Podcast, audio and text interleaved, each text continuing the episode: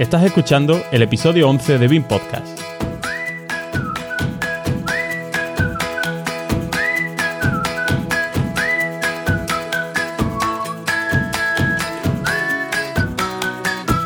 Hoy hablaremos con uno de los primeros arquitectos BIM,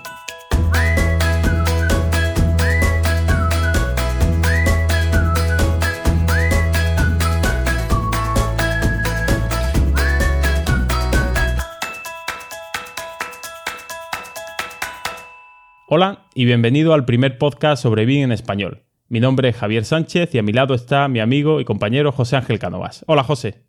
Buenos días, tardes, noches, dependiendo de la hora a la que escuches este podcast. Y José, pues eh, en el día de hoy, en la tarde, noche o día o mañana, quién sabe, ¿con quién contamos en el programa de hoy? Pues un arquitecto que se subió al mundo BIM casi en el momento que se creó la palabra.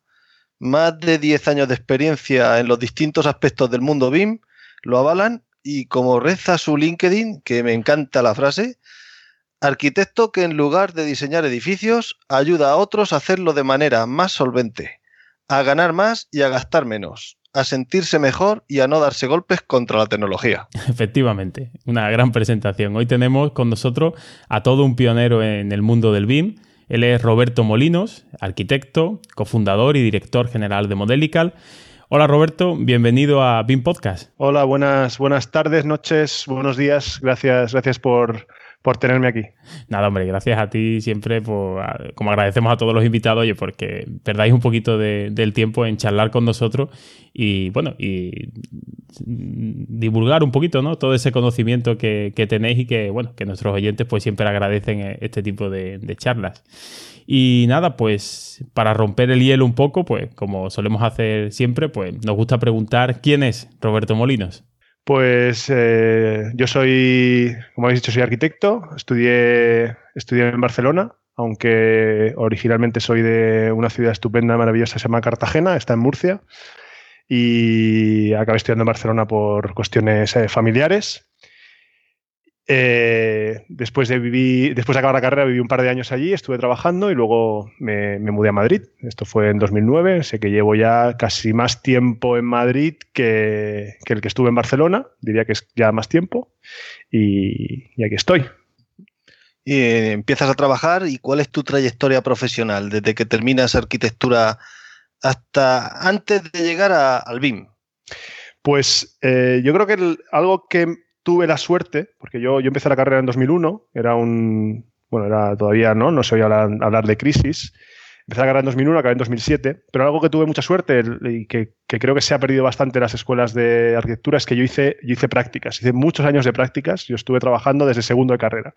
Ya empecé con, a colaborar en, en, un estudio, en un estudio de David Pulido, eh, de, de, 3 eh, pc se llamaba el, el, estudio, era un estudio en Barcelona, eh, y ahí hice una, unas prácticas casi cuando era un poco ilegal para mí hacer, hacer prácticas, porque no tenía los créditos suficientes como para inscribirme en, el, en, el, ¿no? en la bolsa de trabajo.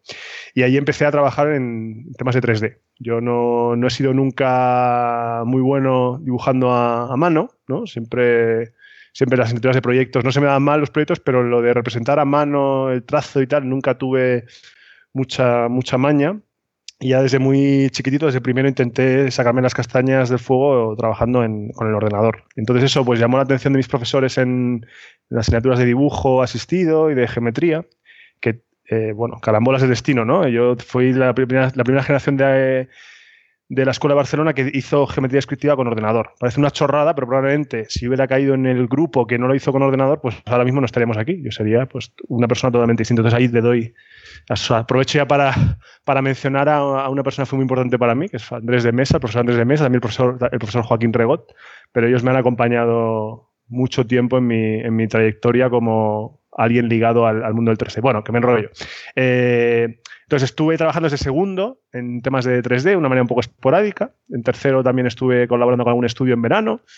Y, yo diría que eso fue muy importante para que, eh, esa, experiencia fue muy, importante para que yo en quinto entrara a trabajar en, IDOM eh, como becario. IDOM es una ingeniería muy grande, no sé si nuestros oyentes la conocerán, pero a día de hoy es el estudio, o sea, es la ingeniería con el estudio de arquitectura que más factura de España.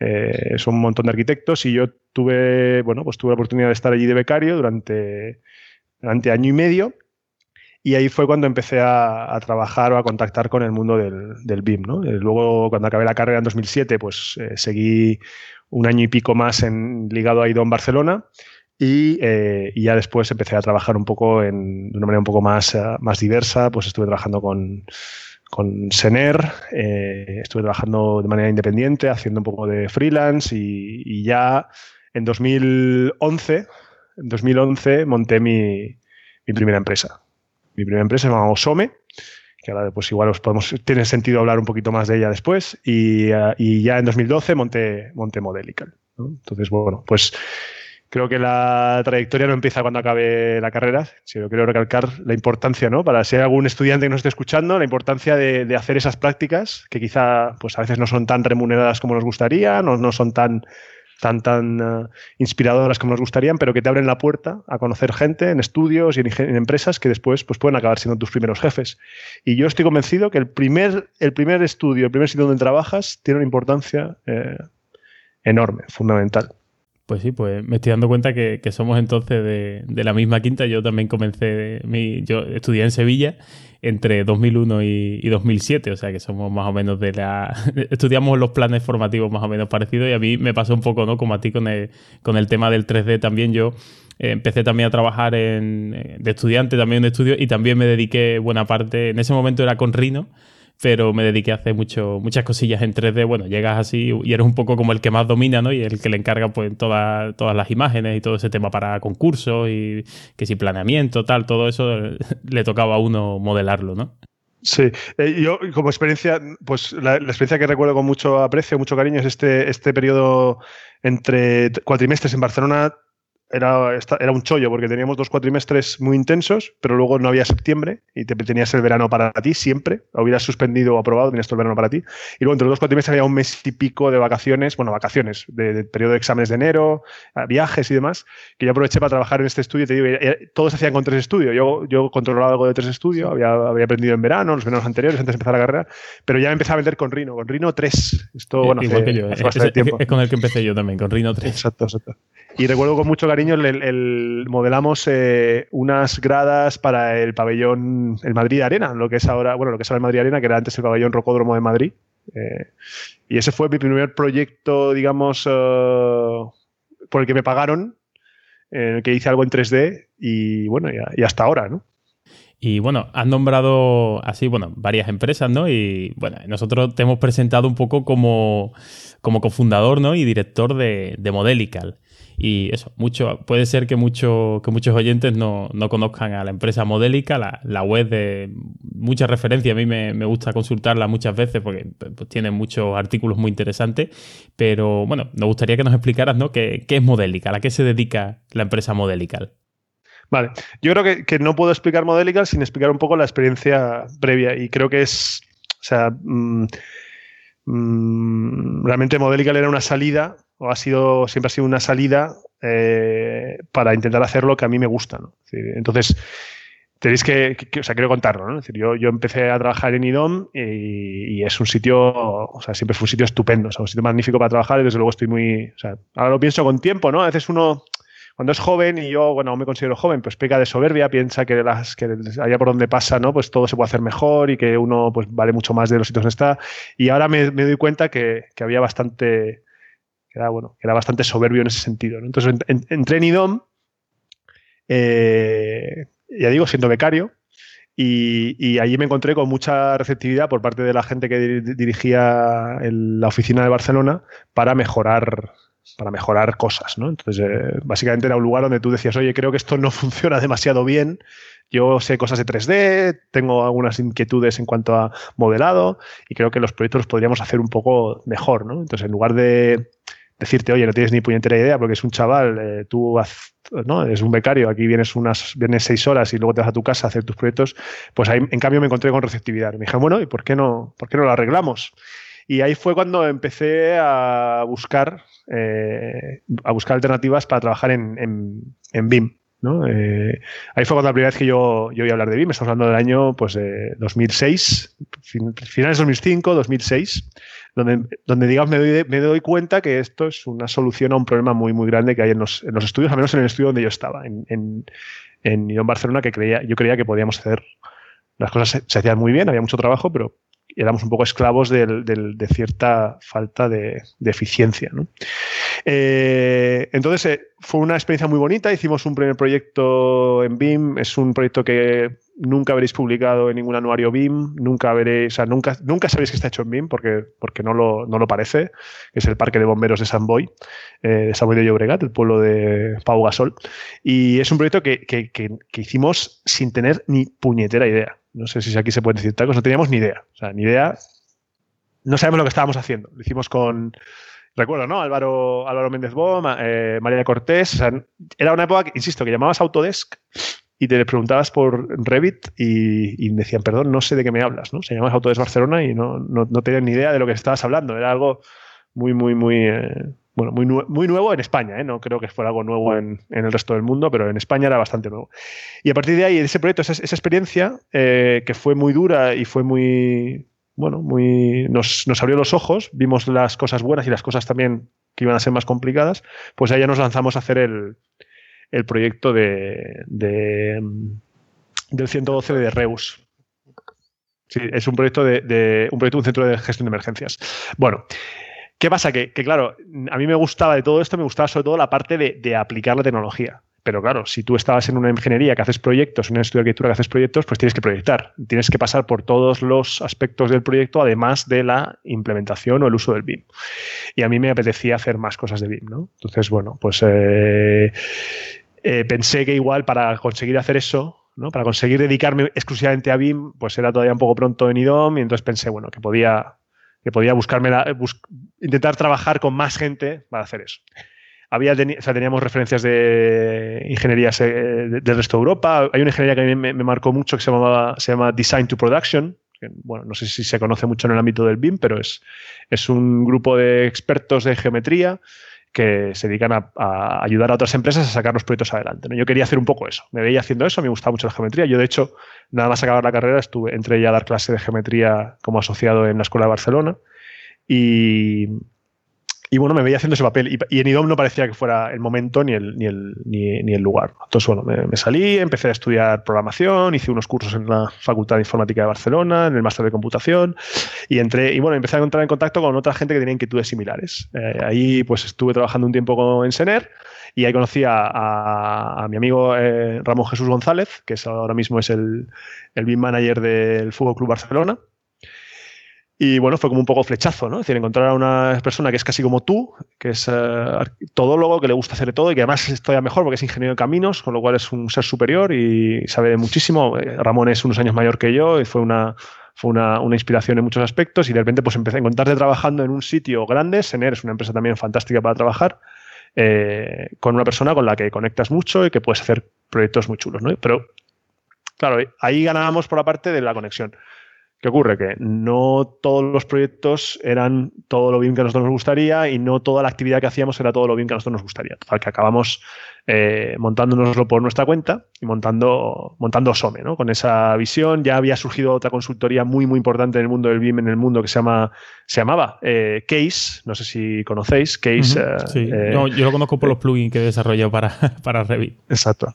Sí, nosotros, entonces, por ejemplo, en esa época, estaba hablando del año 2008, 2009, Ramón y yo fuimos a, Smart Geometry, que es un congreso de técnicas avanzadas en diseño, o sea, en diseño computacional, que ocurrió, este, por ejemplo, en 2009 fue en, San Francisco. Ramón y yo, de hecho, nos habíamos conocido en, Smart Geometry en Múnich el año anterior, en 2008. Entonces empezamos a ir a esos eventos y veíamos que fuera, pues, se estaban haciendo las cosas de una manera como mucho más mm, eh, atractiva, ¿no? Y queríamos hacer eso creo. O sea, cada uno supongo que si Ramón contara esto, pues sería, lo contaría de una manera un poco diferente, pero bueno, mi, mi, visión era esa. Entonces montamos, eh, montamos eh, eh, Osome. Teníamos ambos dos, dábamos clases en la universidad. Yo ya llevaba un tiempo dando clase, había cambiado a dar clase en, en, la, en la Escuela de Arquitectura de, de EE University, del Instituto de Empresa. Y Ramón también entró a dar clase allí en, en estructura. Entonces teníamos como un pequeño sustento aparte y montamos Osome. Eso fue a primeros del año 2000, 2011. Eh, yo desde Madrid, Ramón desde, desde Bilbao. Y, realmente, viéndolo un poco en perspectiva, eh, Osome era una empresa súper puntera, con una propuesta de valor súper interesante, que llegó, a mi modo de ver, llegó eh, probablemente 10 años antes. ¿no? O sea, ahora mismo creo que Osome lo petaría, hace 10 hace años, hace 9 años, 8 años, pues no, no, funcionó. O sea, no funcionó pues porque aparte de que no teníamos, yo sobre todo no tenía mucha idea de cómo funcionaba una empresa, pues lo, que, lo que promovíamos, que era este paso posterior al BIM, ¿no? Es decir, bueno, el BIM está muy bien, pero ¿qué viene después? ¿no? Toda la programación, toda la conexión de datos, toda la parametrización, automatización, eso es lo que promovíamos desde el principio. Y la gente no, no lo entendía. No lo entendía o no lo, no, lo hacíamos entender, ¿no? O, o, el mercado no lo demandaba. Entonces era, era una solución a un problema que no, que no existía. Entonces, bueno, eh, Ramón y yo nos separamos, fue, no fue, digamos, eh, algo dramático ni nada, fue algo bastante natural, yo creo, y, bueno, te encontrabas un poco en qué hacemos, ¿no? Hemos pequeño, este pequeño fracaso, eh, me encontré y dice, bueno, ¿qué hago, no? ¿Qué hago con mi vida? Tengo, pues, veintitantos años, he fracasado en esta empresa, no creo que exista una empresa en España en la que yo estaría súper, súper contento trabajando, ¿qué puedo hacer? ¿no? Entonces estuve mirando opciones, viendo a ver si me iba al extranjero, pero rápidamente ¿no? retomé el contacto con, con Sener, con la empresa anterior en la que había estado trabajando y, bueno, lo vi, lo vi claro, ¿no? que quería, quería seguir haciendo eso, pero quizá pues siguiendo mi camino, ¿no? no equivocándome solo y aprendiendo solo. Entonces fue cuando, así fue cuando, como, como surgió Modelical. Modelical surgió eso a primeros de 2012 y surgió también pensando siempre en, hacerlo con, amigos. no, no, fue un, no fue un esfuerzo, no fue algo que montáramos con más gente. El, día uno, se decía, el día, el día uno estaba yo solo, pero el día dos estuve muy acompañado. Eh, y ahí, pues, eh, la persona que, vino a Madrid a, digamos, con una, con una fe yo casi ciega y que creo que le agradeceré siempre, ¿no? que creo que nunca nunca se, la podré pagar suficiente, fue eh, Juan Manuel Pérez, que es eh, mi socio en Modelical. Juanma es, eh, es, ingeniero de telecomunicaciones y es una persona brillantísima que espero que algún día tengáis todos oportunidad de conocer. Y, básicamente la, propuesta fue, Juanma, ¿por qué no te vienes a Madrid y hacemos algo? Así fue como surgió, así fue como surgió un poco el equipo en Modelical.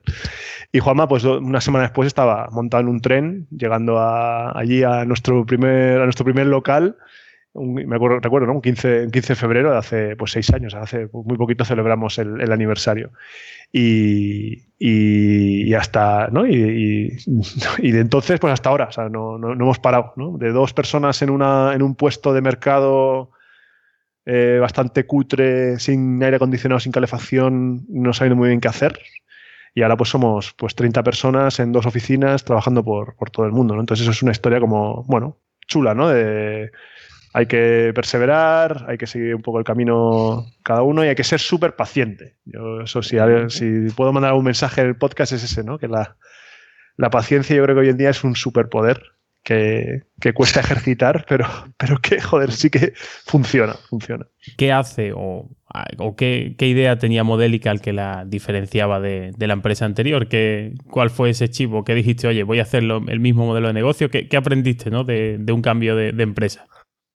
Bueno, eh, hay un cambio fundamental y es la, el hecho de que el riesgo el riesgo, hasta cierto punto, obviamente Juanma cuando vino a Madrid pues tenía un riesgo porque no sabía muy bien dónde se metía, pero el riesgo económico y el riesgo de reputación y el riesgo de decidir y equivocarse lo, asumía yo solo.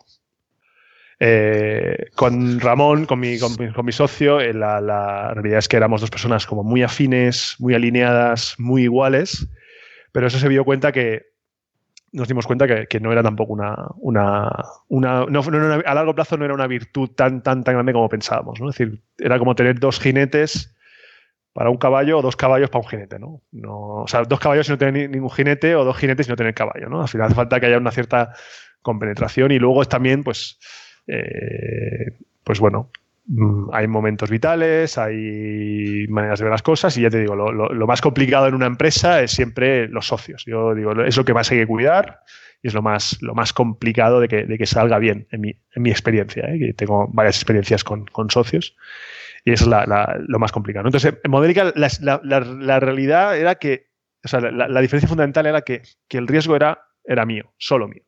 Entonces, para bien o para mal, durante mucho tiempo era, yo el que decidía y me equivocaba, ¿no? Y el resto de gente siempre tuvo un sueldo, más pequeño, más alto. Nunca se le pidió a nadie que, hiciera, que, que, confiara más allá de un mínimo normal de decir, oye, vente a una empresa pequeña, una empresa que está empezando, que no tiene ningún tipo de respaldo y que no tiene deudas, que no tiene ningún tipo de padrino en ese sentido. ¿no? Entonces, bueno, pues eh, esa, fue, esa es una diferencia muy grande, muy, muy grande.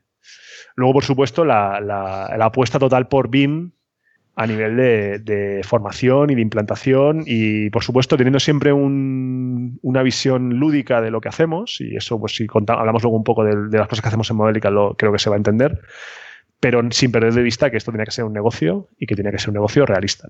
por ejemplo, o sea, la, constitución de la, de la sociedad, pues en la primera empresa era algo como de lo que te dicen en los, en los diarios, ¿no? Montar una empresa cuesta 3.000 euros. O sea, mentira, ¿no? montar una empresa cuesta muchísimo más dinero que eso, ¿no? y eso fue un problema, ¿no? Pensábamos que montar una empresa era como ir al notario y poner, una, poner dinero en un sitio, ¿no? En Modelical fui, yo al menos intenté ser un poco más riguroso, más eh, cabezota, o sea, quizás demasiado excesivamente conservador. Eh, porque claro, habíamos aprendido, tanto Ramón como yo aprendimos mucho, creo, de nuestra, de nuestra, de nuestra etapa juntos y yo lo intenté aplicar. Pero bueno, a nivel de actividad, el BIM ha sido lo, lo, diferente. O sea, Modelica es una empresa construida alrededor del BIM totalmente, totalmente. ¿no? Todo lo que hacemos tiene una, un ancla en el BIM. No siempre ha sido así, pero a día de hoy todo lo que hacemos es, es gira en torno al BIM. y eso es, eso es algo, bueno, es una apuesta potente en el fondo. Pues una historia preciosa de cómo se forma Modelical. Pero exactamente ¿a qué se dedica Modelical? ¿A la formación? ¿A la implantación? ¿Hacéis de todo? Bueno, la, hacemos formación, hacemos implantación, hacemos eh, desarrollo de software, hacemos eh, consultoría en el sentido más eh, PowerPoint de la palabra, ¿no? en el sentido de llegar a una empresa, ver cómo funciona, intentar que cambie la manera de trabajar. Hacemos proyectos también, no, no desde el punto de vista del diseño, o sea, nosotros nos preciamos porque somos, somos un montón de arquitectos e ingenieros, pero que no diseñamos edificios. Y de hecho, creemos que no, no nos toca. Nosotros diseñamos maneras de diseñar edificios. Eso es lo que diseñamos. Entonces, si tuviera que resumir, eh, nosotros lo que queremos es hacer que la, que la, la, la manera en la que se entiende nuestro entorno construido sea lo más digital posible. Y tenemos campo, campo que explorar casi infinito. O sea, desde el mundo puro del BIM hasta hablar de puesta en obra, hablar de la gestión de la información de un edificio que ya existe, la captura de datos. O sea, creemos que el. O sea, yo no me, yo no me voy a jubilar habiéndome acabado mi terreno. O sea, eso lo tengo, lo tengo claro. Y eso me, me alegra mucho porque ha habido épocas en las que uno piensa, bueno, cuando yo forme a todos los arquitectos de España en BIM, ¿qué voy a hacer? Eh, y cuando forme a todas las constructoras en BIM, ¿a qué, me voy a dedicar? La verdad es que eso hace ya varios meses que no dudo y creo que no nos vamos a terminar nunca. Y de hecho estoy deseando que todos los arquitectos de España trabajen en BIM, que todas las constructoras trabajen en BIM, que todas las administraciones públicas trabajen en BIM, porque luego nos lo vamos a pasar teta. O sea, va a ser súper divertido lo que venga después. ¿Y os llaman mucho? O sea, ¿tenéis mucho trabajo? Eh, sí, sí, la verdad es que, bueno, sí, claro. O sea, te hablaba antes con José Ángel, o sea, nosotros somos 30 personas, no somos la, consultoría BIM más grande de España, pero tenemos un tamaño yo creo que grande. Es decir, ya es difícil encontrar estudios de arquitectura más grandes, que nosotros. Los hay, los hay y son, son muy chulos y trabajamos con ellos, ¿no? Pero, pero sí, sí, somos, tenemos bastante trabajo. O sea, ahora mismo la verdad es que sí, no nos aburrimos. Así que todo el trabajo es, todo el trabajo que tenemos, y de hecho todo el trabajo que hemos tenido en 2017 y el que tenemos ahora mismo en 2018 es trabajo súper chulo, la verdad, súper chulo. Y bueno, pues hablando un poco de, trabajo, que ¿puedes contarnos algún, algún proyecto que sea pues especialmente por, bueno o por malo? Pues ya decide tú por, qué lo quieres sacar pero que consideres pues que de importancia para, pues, para contarnos un poco, ¿no? De, oye, pues, ¿qué ha consistido vuestro trabajo? Eh, ¿Qué retos habéis tenido? Pues, no sé, contar un poco esa, experiencia que al fin y al cabo lo que nos gusta aquí en BIM Podcast es hablar de, experiencias reales, ¿no? Dejarnos un poco de, la teoría más sencilla y, empezar a contar cosas, cosas del mundo real. Bien, bueno, pues no sé, igual podemos ir un poco de ahora hacia atrás, ¿no? De cosas que estamos haciendo. Ahora un proyecto muy chulo que tenemos es, el, es la museografía del Museo Nacional de Qatar. Es un proyecto de Jean Nouvel, un proyecto hecho totalmente en, en, una aplicación, un software que se llama Digital Project, que es la versión BIM de, de Katia. Y estamos disfrutando como enanos porque estamos ayudando a, a nuestro cliente, que es la constructora Empty, un equipo, la verdad es que es un gustazo trabajar con ellos, es un equipo que se nota que disfruta mucho trabajando, haciendo, ellos hacen muchos temas de tiendas, trabajan con mucho con Apple, por ejemplo, y está siendo muy, muy, muy guay. Estamos ah, haciendo pues eh, flujos de trabajo muy BIM, el cliente que tenemos, que es eh, la Autoridad de Museos de Qatar, sabe mucho de BIM, lleva 10 años haciendo un proyecto que es endiabladamente complejo y, y han aprendido mucho y nos han enseñado cosas, nosotros a ellos también. Eh, y ya digo, es un proyecto que el que busque ¿no? Museo Nacional de Qatar se dará cuenta de que eso no es, no es, algo, no es algo sencillo. ¿no? la geometría es muy compleja, los requerimientos son muy complejos. Es un, bueno, ese es, ese es un, un, proyecto grande que tenemos ahora y que estamos eh, disfrutando mucho con el equipo de, con el equipo de Empty. Estamos trabajando también en, en en, estadios, hemos hecho muchas cosas en estadios. A mí me gustan mucho los estadios personalmente, es una de las, de las tipologías que más me, más me divierte porque en el fondo es bastante matemático. ¿no? un estadio es un sitio que se puede describir con, con ecuaciones mejor que, otro, que casi todo el resto de arquitectura que existe. Eh, y bueno, estamos haciendo estadios con los, yo diría con los dos, los dos mejores clubes del mundo de fútbol. ¿eh? No voy a entrar en detalles y, y, las está siendo también un, reto, ¿no? trabajando con ingenierías muy potentes, con, con, con estudios de arquitectura muy, muy buenos, muy, muy serios, muy solventes. Son un reto a nivel geométrico, a nivel de gestión de modelos, modelos muy grandes, hablamos de modelos, pues claro, de 100.000 espectadores, ¿no? Pues eh, pues son estadios muy, muy, muy, muy complicados. Eh, estamos haciendo mm, muchos temas en retail ahora, en, lo que es eh, retail y en, sector de food and beverage, ¿no? en eh, restauración y, venta, moda.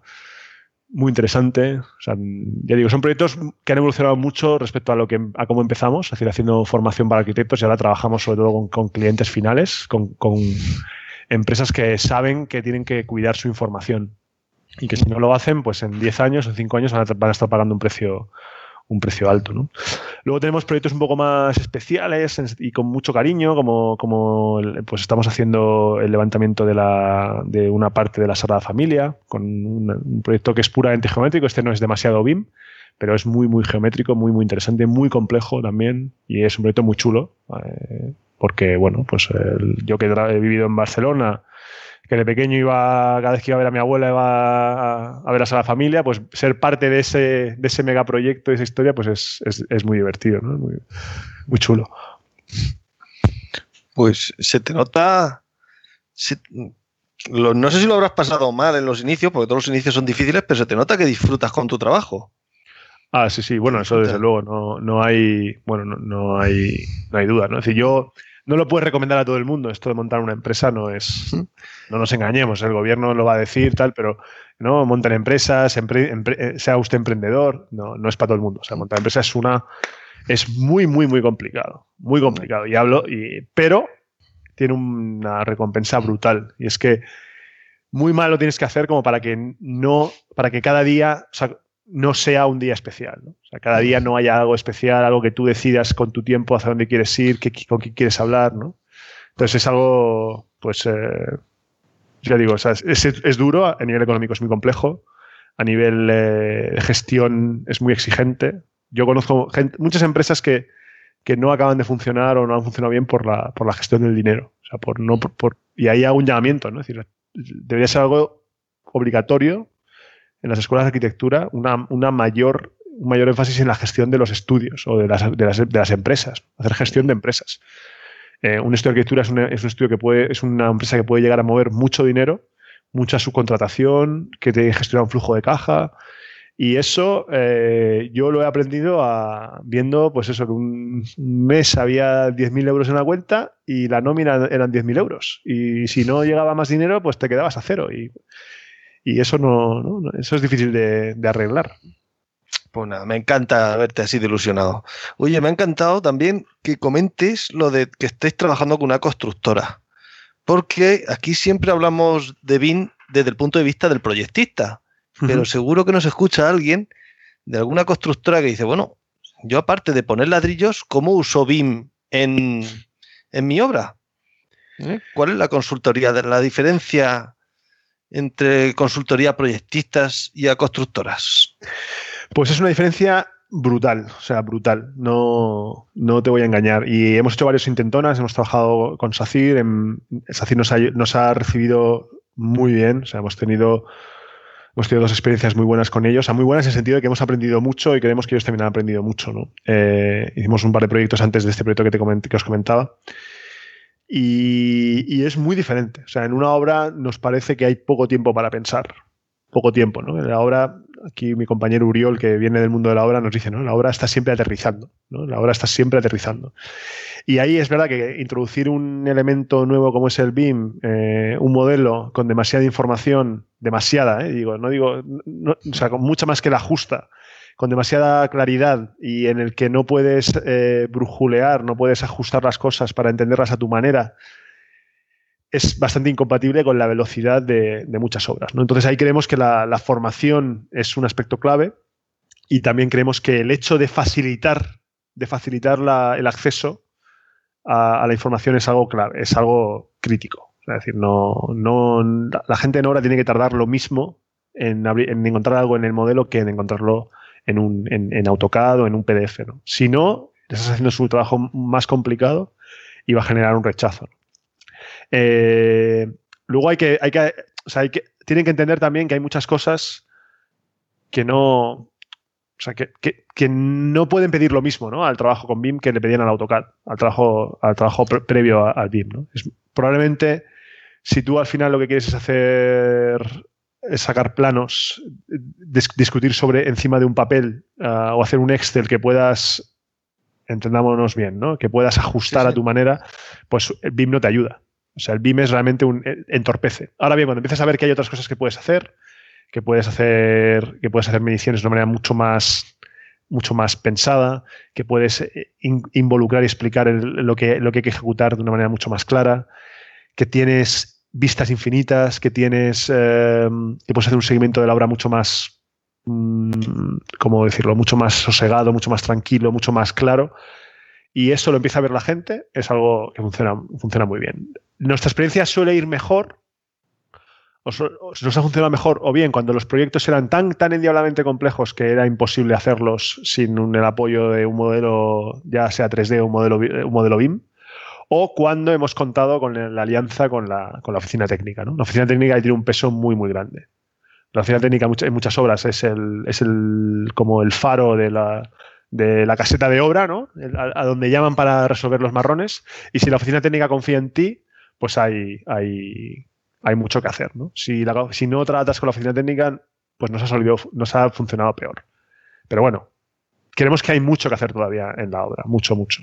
Y, ya insisto, ahí no, no, nos podemos considerar expertos, creemos que somos aprendices todavía en muchos ámbitos, pero sí que creo que tenemos mucho que aportar. Y, y eso, si hay algún jefe de obra que nos esté escuchando, pues que confíe y que, que nos pregunte o que os pregunte y que se dé cuenta de que, bueno, que al final todo esto se trata de, irse a casa un poquito antes, ¿no? No, de hacer lo mismo, sino de hacer algo un poco, de hacerlo diferente. Si hacemos todo para quedarnos igual, pues es un rollo. Mejor nos quedamos con lo que conocemos, ¿no? Y revisando un poco vuestra web, ¿no? Que, bueno, aparte del blog, que te compartís mucha, mucha información muy, muy valiosa, y yo a muchos alumnos míos siempre les recomiendo que, lo visiten para, ciertos temas. Eh, bueno, revisando un poco el, apartado que tenéis de, productos, ¿no? Me, llama la atención, bueno, en primer lugar tenéis un producto denominado Baywatch, que entiendo, bueno, eh, aparece como Big Data para tus modelos BIM bueno, entiendo que será gestión de, todos esos datos, ¿no? Del Big Data que puedes producir y cómo interoperarlo, ¿no? Con, tus activos BIM, entiendo. Y me llama la atención eh, el segundo producto que, que, aparece en la web, Space VR o Space VR, que, bueno, no sé, me gustaría que nos contaras un poquito, ¿no? Cómo, cómo, cómo es vuestro, vuestra experiencia, ¿no? Utilizando la, la VR que parece que, que, por fin empieza a ser un producto ya más de, hombre, de masas todavía no, pero ya asequible, ¿no? Quizás a, a más gente. Bien, bueno, pues gracias por los comentarios favorables a la web.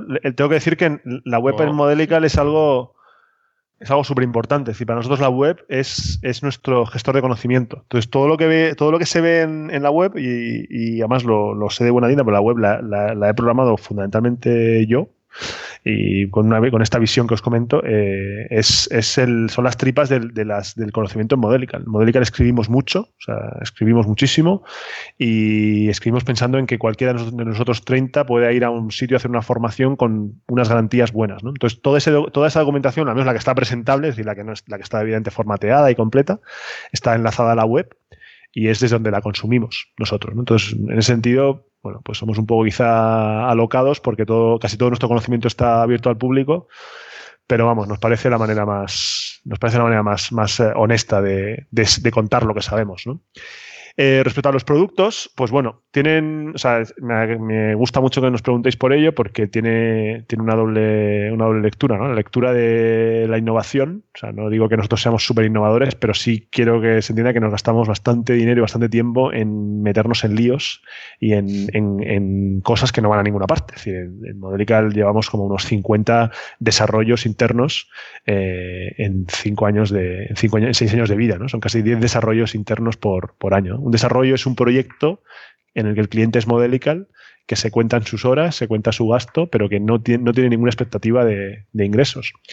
Y que la mayoría de las veces no genera ningún ingreso, salvo el hecho de que un cliente dice, me gusta mucho lo que hacéis o, creo que sois los mejores para hacer ese trabajo porque tenéis estas herramientas. No nos compra la herramienta, pero nos encarga un servicio que, muchas veces es, más, rentable que la propia, venta de esa herramienta. Entonces, las dos herramientas que mencionabas, eh, Baywatch, yo soy el que puse lo de Big Data para tus modelos, pero porque eh, nos parecía más rápido de entender o de enganchar que decir eh, es un, un, sistema de monitorización eh, desatendida para la calidad y la gestión de tus modelos, ¿no? Es como más fácil de decir esto del Big Data.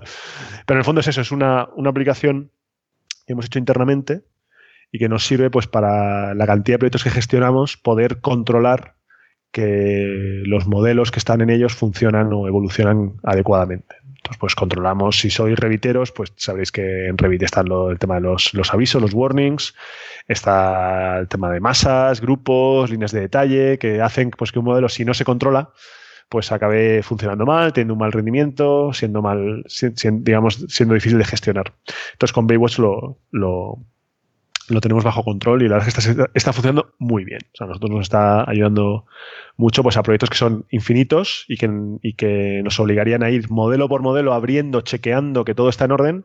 Pues con esto los lanzamos ahí. La aplicación cada noche a las 3 de la mañana abre, abre todos los modelos, saca una serie de métricas y nos lo muestra en un panel de control y ahí sabemos lo que hay que, lo que, hay que hacer. ¿no?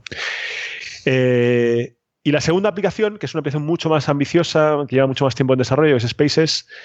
Spaces VR, otro, otro, otra víctima del marketing, ¿no? Eh, hay que nombrar las cosas de una forma que sea un poco más, uh, tras, que transmita un poco más. Mm, es una respuesta que o, sea, o nace de una, de una, pregunta, un cliente nos pidió, el Ayuntamiento de Barcelona nos pidió hace, hace un tiempo, nos pidió, queremos hacer un kitchen planner, del, como el kitchen planner del IKEA, esta aplicación que si alguna vez habéis tenido la suerte o la desgracia de haceros una, una, una cocina en IKEA o un, o un armario, pues entras en internet y te, te, te, fabricas tu, tu, cocina, ¿no? Y luego te sale la lista de la compra.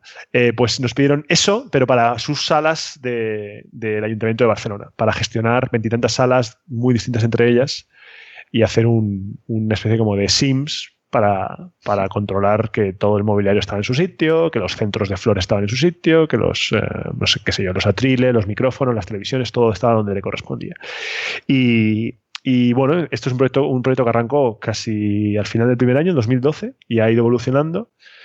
Y ahora no es más que un producto que lo que pretende es convertir un modelo BIM en un entorno interactivo adaptado al negocio de un cliente. Entonces, si tú eres un club de fútbol que tienes que gestionar la seguridad de un partido o las cámaras o la posición de los camiones dentro de la, campa de, televisión, pues claro, de tu operativa depende que la tele, que la transmisión, la transmisión salga bien, que la, gente disfrute del partido de manera segura. Entonces la operativa de un, de un, campo de fútbol es algo complejo, interesante y chulo, ¿no? Entonces, bueno, pues eh, hemos evolucionado por ahí, ¿no? De convertir un modelo BIM en, un juego en un juego. Y eso, eso aprende de ser Spaces. Tiene, es un producto con cierto relativo éxito que nos ha hecho pues, profundizar en temas de interactividad, de realidad, virtual, pero que nos hace ver, o sea, es verdad que la realidad virtual va cogiendo fuerza,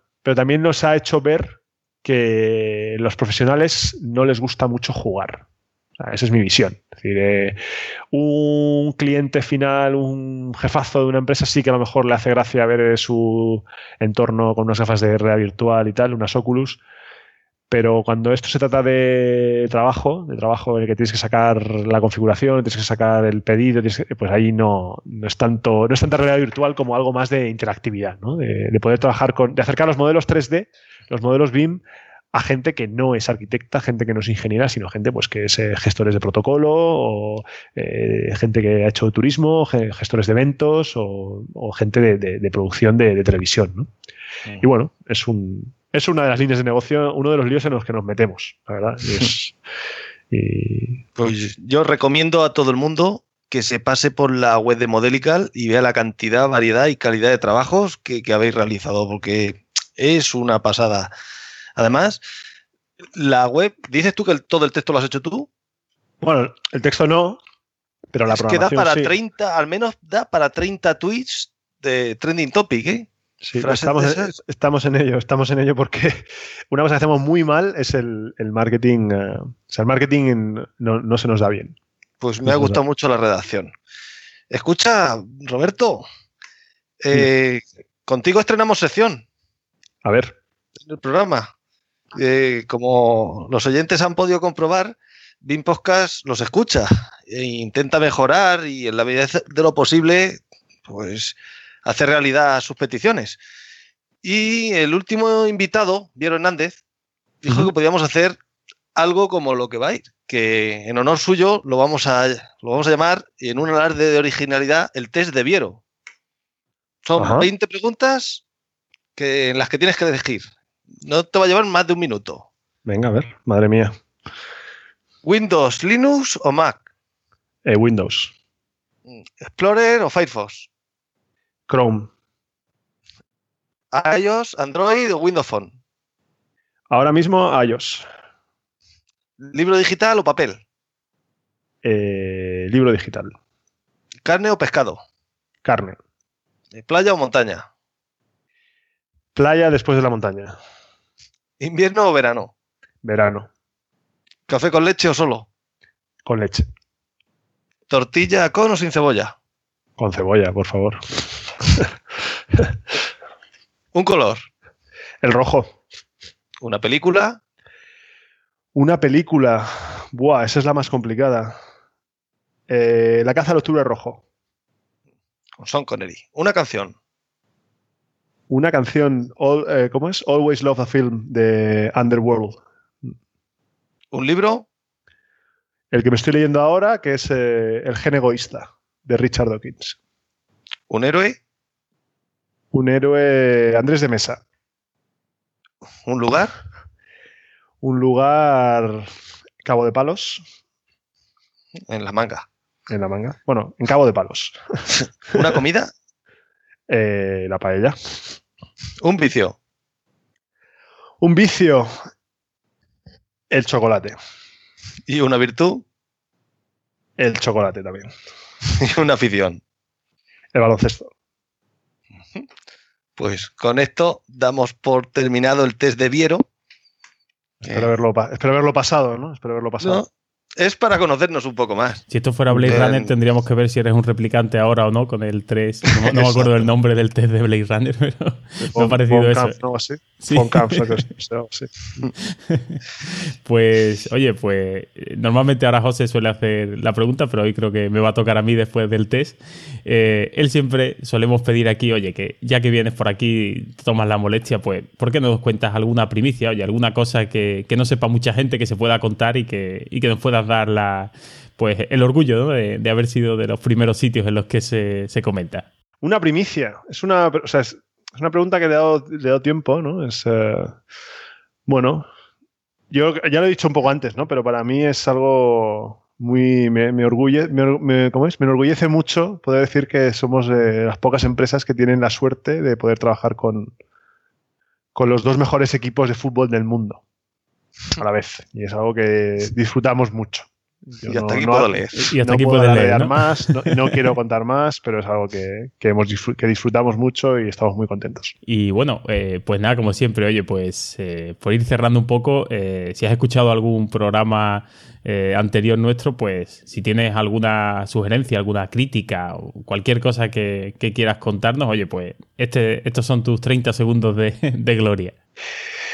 Bueno, críticas ninguna, solo os animo a que, a que miréis un poco más allá, ¿no? O sea, que ampliéis el círculo, que al final esto del BIM es algo que debería, deberíamos normalizarlo, ¿no? Y vuestro, vuestro programa lo hace a la vez que lo presenta como algo novedoso y como algo a, difundir, lo normaliza y eso algo está muy bien.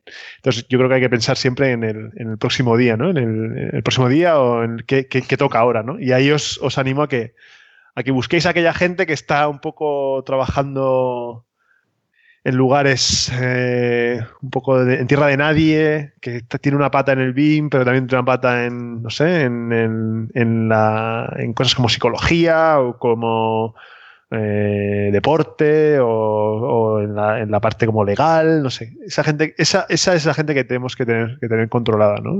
Y, os animo a que, a que ampliéis un poco por ahí, ¿no? El, el, espectro, que busquéis gente que está viajando por el mundo. Sé que algunos de los podcasts lo ha hecho gente que está, está por, por que no está en España, pero bueno, creo que sería bueno que lo que en el podcast hubiera un poco esa diversidad, al menos a, mí como alguien que está un poco, entendedme bien, ¿no? Cansado del BIM, en el sentido de que llevo ya pues 10 años haciendo esto y creo que no es tan complicado y que una vez que se entiende pues es, es está divertido y cada día es un reto y no hay que darle tantas vueltas a, a si BIM sí o BIM no.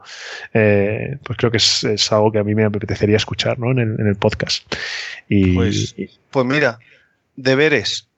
¿A quién nos recomiendas que pueda ser un gran invitado para el próximo programa? Bueno, eh, me gustaría recomendar a, varios y la verdad es que no sé si es algo muy ortodoxo, porque tampoco lo, he, o estoy diciendo un poco a la, abierto, ¿no? Es decir, en cuanto a, a managers que se han ido a buscar la vida por el mundo, os puedo recomendar a Ignacio, Ignacio Rincón, que es el BIM manager del estudio Mayor Arquitectos en, Panamá. Un estudio gigante, un estudio muy grande, con sus complicaciones, con un mercado muy diferente al mercado español. Eh, y Ignacio está haciendo un trabajo estupendo, luchando cada día. Nos consta, hemos intentado ayudarle durante un tiempo y ha sido una experiencia grata, sobre todo con él. No, no he comentado con Ignacio si él le apetecería eh, charlar, pero bueno, espero que sí. Eh, creo que una, una, una, figura clave en, en, España, en el BIM, eh, a la que yo realmente admiro mucho es a, a Rasvan, Rasvan de A3D. Eh, supongo que muchos conoceréis uh, y, y, y, es mi competencia. ¿eh? Rasman es, es, competencia y competimos y, y, perdemos, casi siempre perdemos contra ellos. Pero creo que Rasman es, es una persona muy honesta, que, que, trabaja muy duro, que tiene sus clientes, su mercado, que no se mete con nadie y que, y que además hace un trabajo muy bueno. Y desde luego a mí me, a mí me encantaría escuchar su historia, ¿no? me, gustaría, me gustaría escucharla. Y luego, eh, buscando, ampliando un poco horizontes, creo que una persona clave es, eh, es Carlos de la Barrera. Carlos de la Barrera es eh, especialista en HOK, en el estudio HOK en, Londres. Eh, yo tuve la suerte de trabajar con él en IDOM.